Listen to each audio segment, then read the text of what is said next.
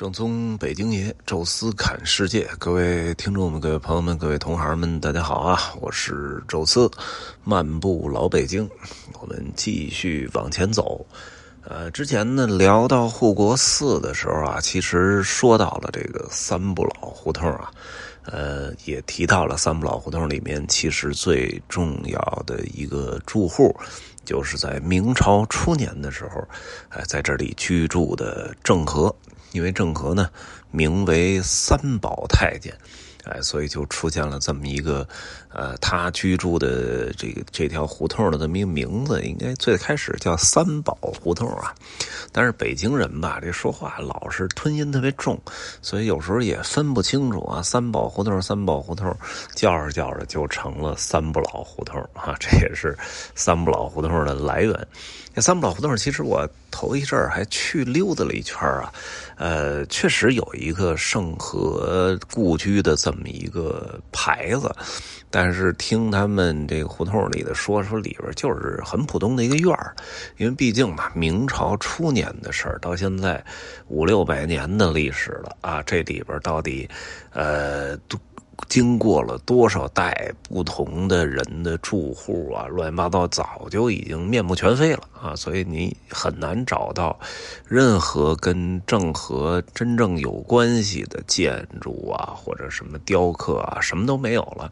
只是哎，史书里面记载郑和在这儿居住，哎，大概是这个位置啊，仅此而已。这郑和啊，我还真忘了跟大家说没说过了，因为在牛街的那一期啊，其实可能会说到这个牛牛街的礼拜四它的建成，那个其实跟郑和没什么关系啊，那叫纳鲁苏丁，而这个郑和的先祖呢叫纳鲁拉丁，呃，咱们还是再多说两句吧，因为这期主要是聊郑和的这个人。因为最早啊，我在这个学明朝历史的时候，其实曾经有这么一个疑问。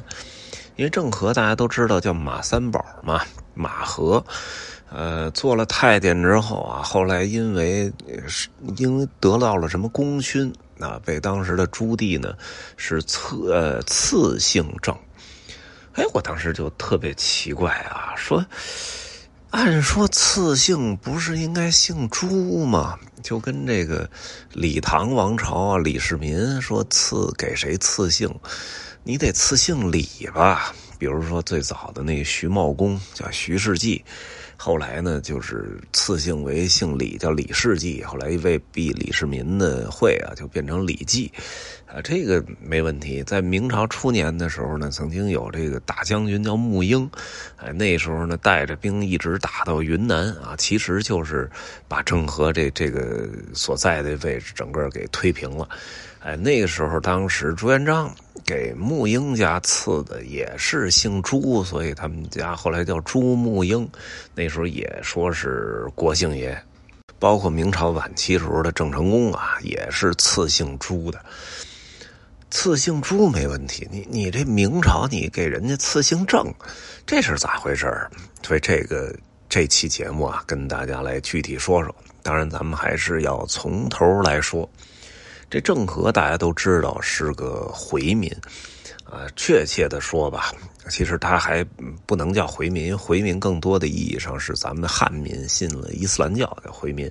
实际上，郑和的先祖是中亚人，啊，实际上来自于在现在的乌兹别克斯坦，啊，就有一个宗教圣城叫布哈拉，啊，那个时代的丝绸之路的最重要的。一站呢叫撒马尔罕，那个是丝绸之路的中间站，也是世界文化遗产级别的城市。哎，它的西边吧，大概有个两百公里啊，就有这么一座宗教圣城，叫布哈拉，也是世界文化遗产。布哈拉据说呢是有圣裔的后代。什么是圣裔啊？大家可以在百度上查查，咱这儿就不说了。圣裔的后代叫什么呢？叫赛典赤，比赛的赛。啊，字典的典啊，赤色的赤啊，赛典赤，这是音译。当时呢，成吉思汗西征的时候，当时要打这个花剌子模。这布哈拉本来当时就是属于花剌子模的领土，但是呢，对哈拉子模的这个这个统治者其实也很不满，所以这个宗教圣意之后的赛典赤就带着很多人，包括钱财，去投奔了成吉思汗，而且给他在当地征集粮草啊什么的，以巨大的支持啊。成吉思汗就非常高兴，啊，也认为这赛典赤是一个忠臣，那当时是。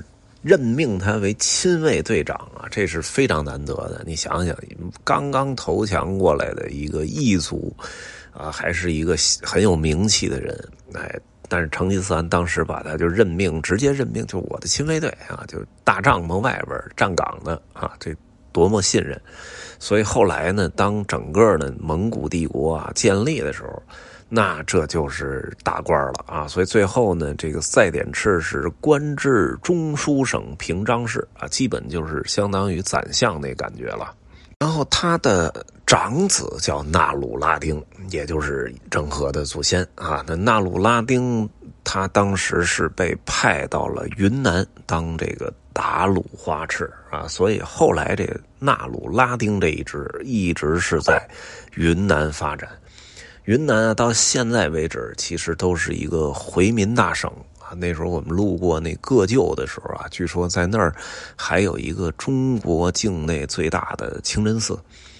呃，纳纳鲁拉丁的这个家族呢，当然越往后啊，繁衍的是越多啊。当时呢，这个有云南有很多姓赛、姓纳、姓丁啊、姓马，这个都是。纳鲁拉丁的后裔，哎，他们家呢自己这本家啊，也是通过这个呃汉人的结合啊，慢慢的也改了姓氏，啊，所以就改姓马了。这个当时传到第六代的时候啊，这个人呢叫马哈之，马哈之呢也依然是云南的将军。后来呢，元朝啊被推翻了的时候，当时元朝在这儿还有一个王爷叫梁王，他是梁王旗下的将军，一直是坚持抵抗。那时候沐英带着大军来了，最后是打败了，杀身成仁。那时候呢，这马三宝，也就是马哈之的儿子马和，他岁数比较小，那时候兵败被俘了。这俘虏的那个时候有这么一条出路啊，净身入宫当太监，所以呢，就直接就变成了太监了。啊，太监那时候啊，朱元璋下令呢，说每一个呃王爷吧，都给配备一个那种懂这个四书五经啊，比较有文化的太监，就跟这个下边这些王子相伴。结果正好这马和啊，就遇到了燕王啊，两个人一见如故。哎，所以就得到了重用。后来的故事啊，就比较简单了。靖难之役嘛，燕王从这个北京开始向南打，但是呢，还没出北京，就在北京的东边哪儿呢？就是现在这东坝这一块当时呢叫郑坝村啊，也是有这么一个河的一个呃大坝，哎，所以旁边有这么一村子啊，应该是姓郑的人比较多，叫郑坝村，就是现在的东坝。哎，当时的这个李景龙带着军队从南京啊一路这个收着各地的这个守军过来，直接就打这燕王朱棣来了。这两这实际上是燕王朱棣能够走出北京的第一仗，是非常重要的。哎，当时呢，呃，打仗的时候呢，还有点犹豫。哎，郑和那个小时候就跟着自己的父亲，耳濡目染，啊，这个兵事其实更熟。啊，所以当时呢，给了一些建议。哎，结果朱棣呢，就借着他的这些建议，成功诱敌，最后把敌人全部击溃，获得了靖难之役以来的第一个大胜仗。所以当时皇帝一看，哟，这地儿叫什么呢？叫郑坝村。那么我们以这个地名作为纪念，啊，赐马和为姓郑，啊，所以哎，这就这个原因就找到了。实际上，郑和的这个郑啊，跟呃东坝这地儿还是有关系的。为什么不姓马呢？很简单，因为你曾经是抵抗我们大明王朝的这个叛军嘛，那你你改了一个姓就是重新做人了。原来的事儿相当于是一笔勾销。所以后来呢，明朝永乐皇帝啊，真正登基了，迁都北京了。根据各种需要吧，一种说法是要宣扬这个大明王朝的正统，还有一种说法就是到南洋去做做生意啊，相当于是一个国营公司、国营的进出口公司啊，你去换拿一些中国的什么丝绸啊、瓷器啊，去东南亚换一些什么香料啊之类的，同时也开拓开拓海路。当然，还有一种说法啊，是寻找呃这个已经。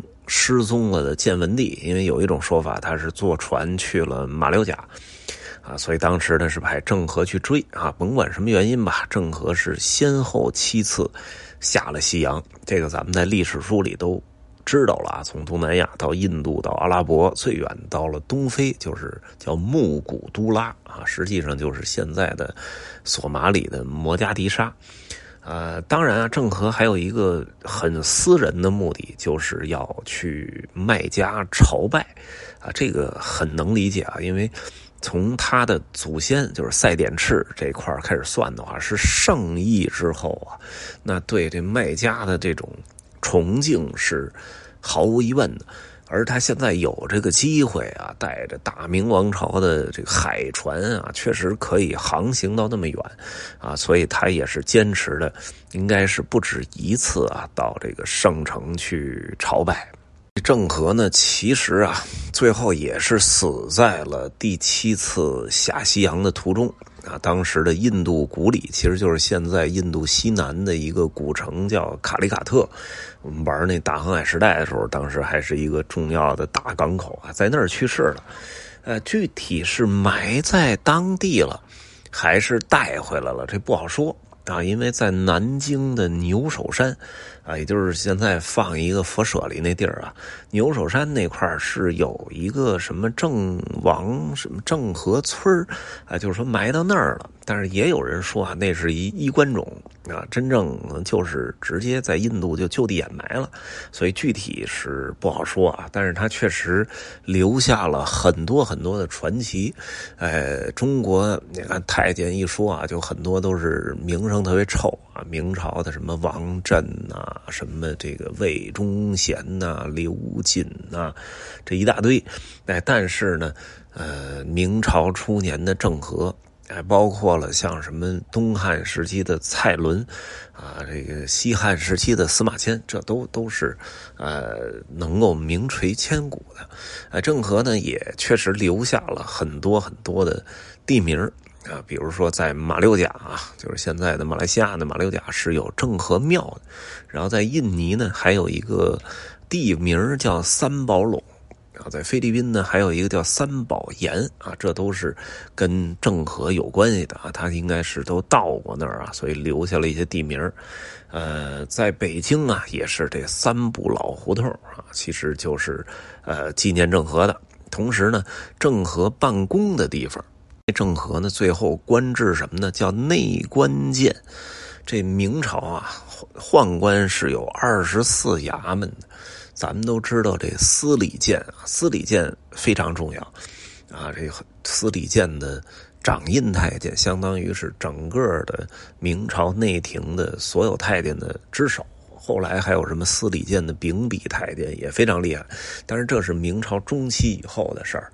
其实呢，在郑和那个时代，内官监掌管皇家内务，什么包括什么珍珠、古玩、珠宝什么搜集，其实是跟司礼监平级的啊。当然，大家可能还听过一些，比如什么御马、呃司马御马监啊，还有什么这个上善监啊，这都是呃官官方的衙门。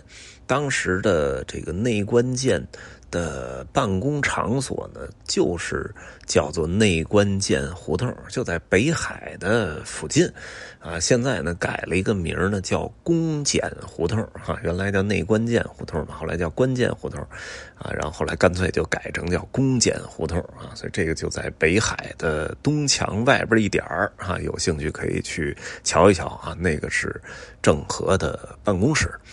好了啊，这期呢就把郑和啊前前后后的一些呃，故事啊，跟大家聊的差不多了。后边我们还会继续啊，沿着这条线给大家走一走，东城西城，我们来溜一溜哈。这一期呢就说到这儿，有什么想说的，欢迎大家在音频下面留言，也欢迎大家听众群讨论交流。微信搜索“宙斯”的微信号，这六字汉语拼音全拼，加入之后会邀请您进群。也欢迎大家呢，呃，关注我们在喜马拉雅的另外一个音频节目《宙斯看欧洲》啊。咱们下期再见。